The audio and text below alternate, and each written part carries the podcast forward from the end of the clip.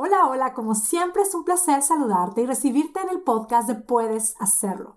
Este es el espacio que te ayuda a lograr tu peso ideal enamorada de ti.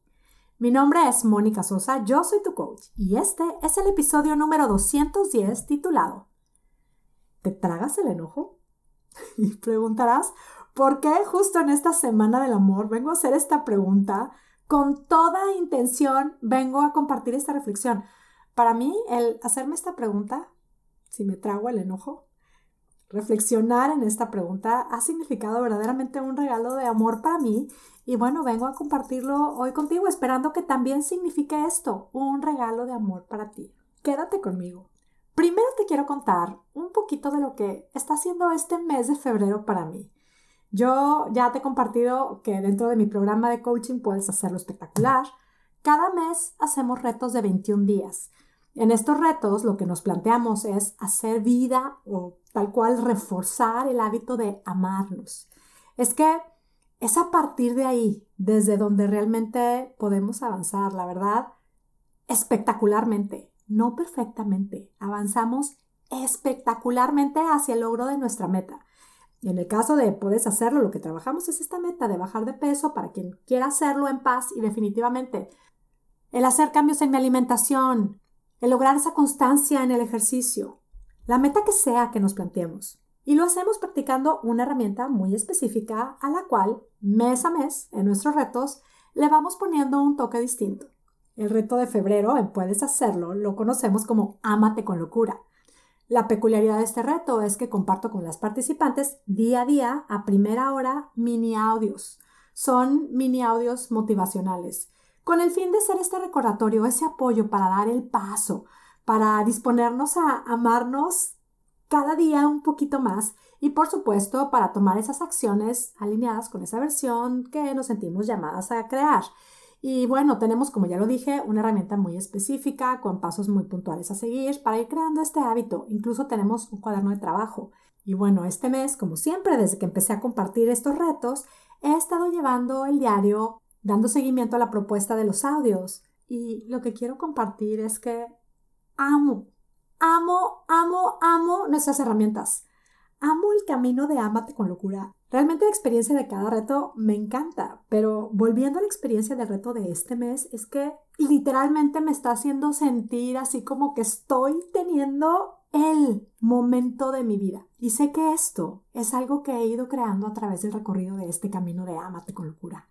Desde hace tiempo no estoy buscando o no voy detrás de un número específico en la báscula, pero sí que sigo buscando darle lo mejor a mi cuerpo, ejercitarlo, escucharlo, atender mis síntomas, mis necesidades. Y también quiero compartir que si bien estoy lejos de sentir que habito un cuerpo perfecto, sí que estoy experimentando este amor por mi cuerpo. Siento amor por mi cuerpo. Me maravilla con lo que sigo descubriendo cuando me dispongo a escucharlo, cuando conecto con él, cuando genuinamente lo veo con amor en lugar de con amargura o con queja, como por mucho tiempo lo hice. Y hoy entiendo que el atenderlo, el cuidarlo y darle lo mejor, por supuesto, será un proceso de toda la vida. Es un compromiso que no solo estoy dispuesta, sino que estoy entusiasmada y emocionada por renovar día a día. Y vuelvo, no tengo la menor duda de que en mi caso el camino de nuestros retos ha sido ese apoyo para que yo hoy pueda sentirme así, para que pueda generar este entusiasmo para seguir creando esa versión de mí que me siento llamada a vivir, no solo en tema cuidado de mi cuerpo, sino en las diferentes áreas de mi vida. No se diga lo benéfico que han sido los retos y las herramientas de nuestro movimiento, en el seguir aquí con mi podcast, en el seguir diciéndole sí a este deseo de mi corazón de compartir contigo, con miles y millones de mujeres, este mensaje de que sí se puede soltar kilos, sí se puede poner punto final a esta lucha, sí se puede transformar nuestra historia. Estas herramientas que comparto son las que yo utilizo y por eso las comparto, porque creo en ellas. Específicamente me han ayudado a dejar de comerme mis emociones. Tal cual, eso es lo que me permitió bajar esos kilos que pensaba que era imposible bajar y me permitió sobre todo lograr lo que nunca hubiera creído que era posible para mí, el poder ponerle fin a esa batalla con el tema del peso, de la comida, de mi cuerpo. Llevo pues ya años practicando esto de procesar mis emociones, de encontrarme con mis emociones, de darme permiso de sentir mis emociones, en lugar de no verlas y literal solo comérmelas. Y el título del episodio de hoy viene precisamente a partir de haber hecho una reflexión en qué tan acostumbrada he estado a comerme específicamente el enojo. Y es que precisamente uno de estos días, mientras reflexionaba en la propuesta del audio que compartí en nuestro reto, pude darme cuenta de que estaba sintiendo cierta frustración, cierta molestia, un mal humorcillo por ahí, y, bueno, pues salir escribiendo, específicamente para quienes conocen el modelo con el que trabajamos en mi programa, que lo tenemos como base, que parte de la premisa de que existen circunstancias y que a las circunstancias les ponemos un pensamiento, que ese pensamiento nos genera un sentimiento, que los sentimientos nos llevan a tomar acción y que toda acción genera un resultado. Bueno, pues haciendo este ejercicio pude ver que hubo una circunstancia, la circunstancia de que una persona dijo algo de mí. Bueno, una amiga dijo algo de mí. En realidad lo que dijo francamente es lo de menos. El caso es que ella dijo algo de mí, así que circunstancia, las palabras de una persona. De ahí yo tenía un pensamiento. Mi pensamiento era, ah, cómo le encanta juzgarme.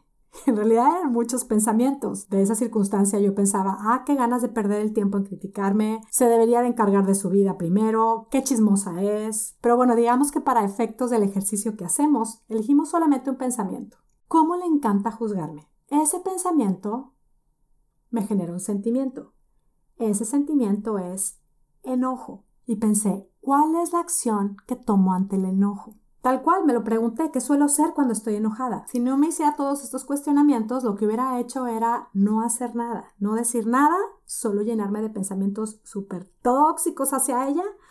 Y el resultado que esto me iba a traer es ser yo la criticona, la que le está juzgando. Intoxicar mi relación con ella. Empezar a tener con ella una relación ahí medio pasivo-agresiva. O sea, atacar de poquito a poquito agrediéndola. Y la verdad es que esto no se siente muy alineado a lo que yo quiero vivir. Y pude ver que este ha sido mi típico ciclo ante el enojo. Y es lógico porque realmente yo crecí pensando que no es bueno enojarse, que no debo enojarme. Y pues francamente es que nunca me he descrito como una persona enojona. Lo que hoy sabemos es que lo cierto es que el enojo es una emoción humana, a la que yo le puse una etiqueta de es mala y con la que no me he sentado, digamos, porque yo no soy enojona. No debo enojarme. Pero si el enojo es una emoción, como ya dije, humana, es que no es ni buena ni mala, es solo una emoción que por supuesto he experimentado como todo ser humano y que hoy puedo ver que lo que he solido hacer con el enojo es muchas veces tragármelo. Y estoy poniendo un ejemplo súper casual en donde puedo experimentar enojo y me lo trago. ¿Y luego qué pasa en la vida? Llega otra situación vuelvo otra vez a sentir un poquito de enojo y otra vez me lo vuelvo a tragar. Y así voy sumando, voy sumando. Y luego pasa que no entiendo por qué me siento tan ansiosa, no entiendo por qué estoy tan frustrada, no sé por qué estoy tan desgastada, tan agobiada, tan descontrolada y claro, tan desmotivada para enfocarme en lo que quiero lograr en mi vida.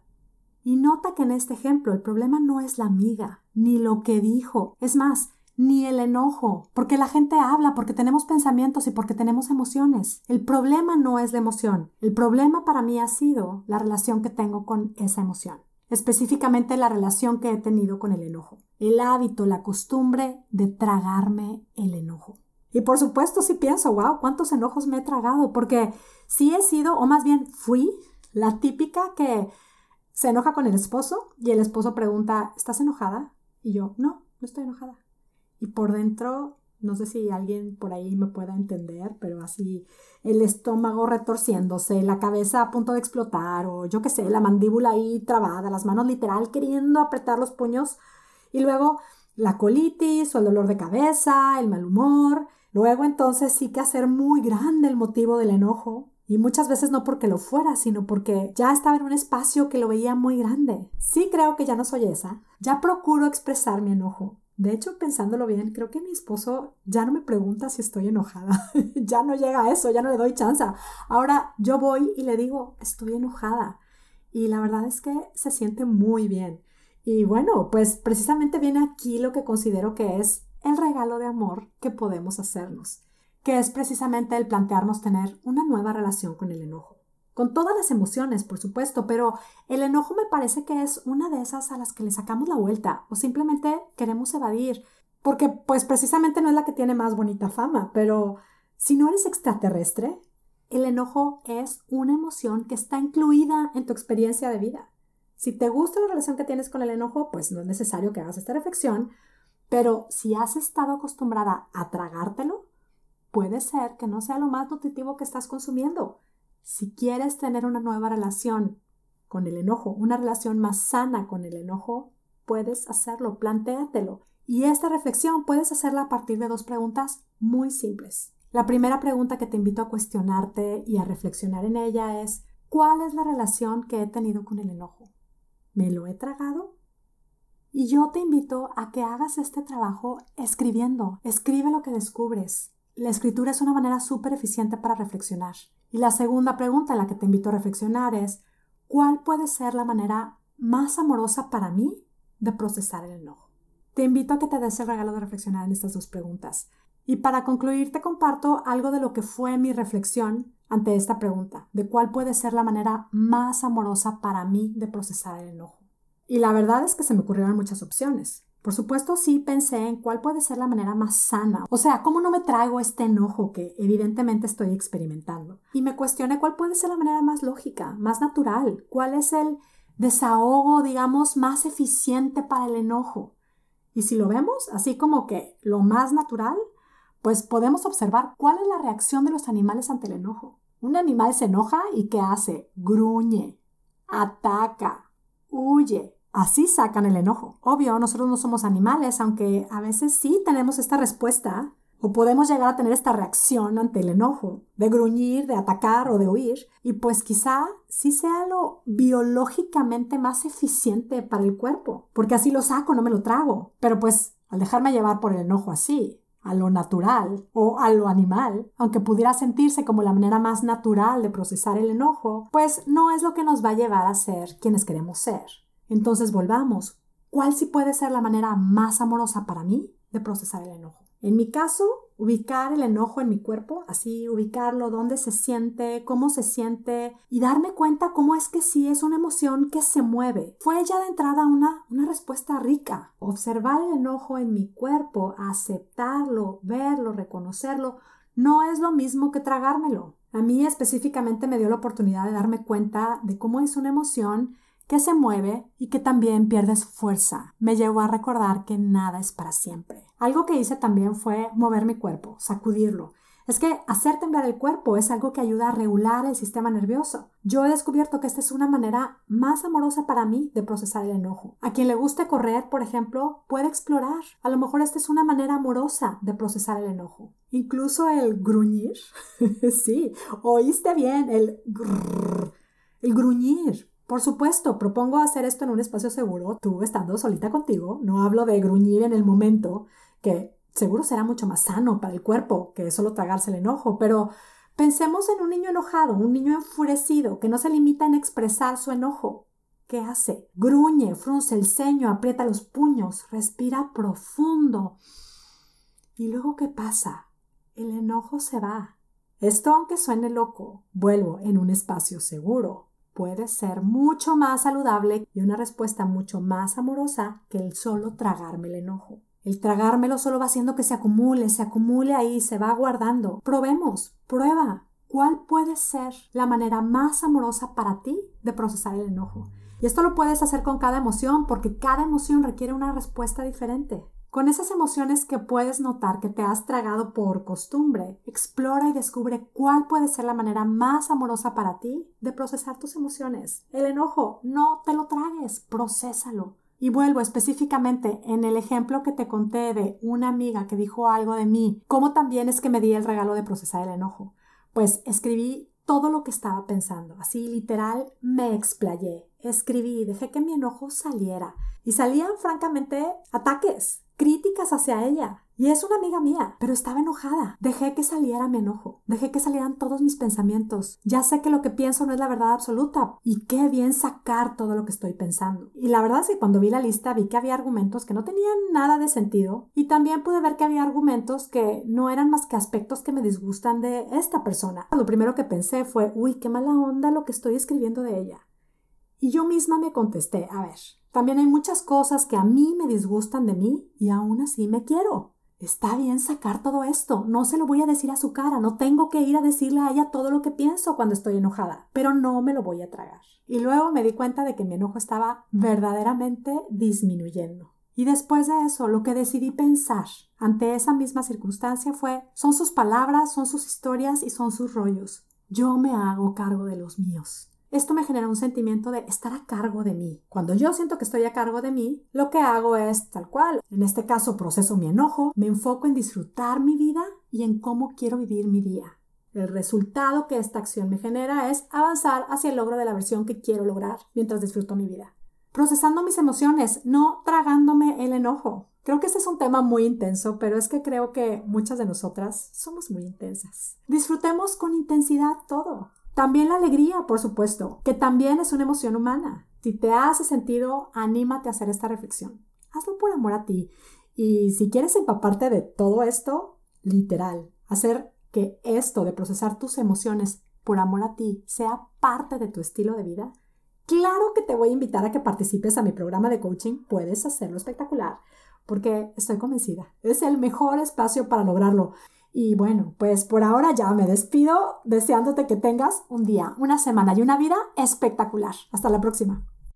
Y antes de irme, quiero también invitarte a que si tú quieres aprender a soltar esos kilos extras en paz y disfrutando, te invito a accesar a mi videocurso de cuatro clases. El videocurso es gratis y puedes empezarlo desde ya mismo accesando a monicasosa.com diagonal videocurso.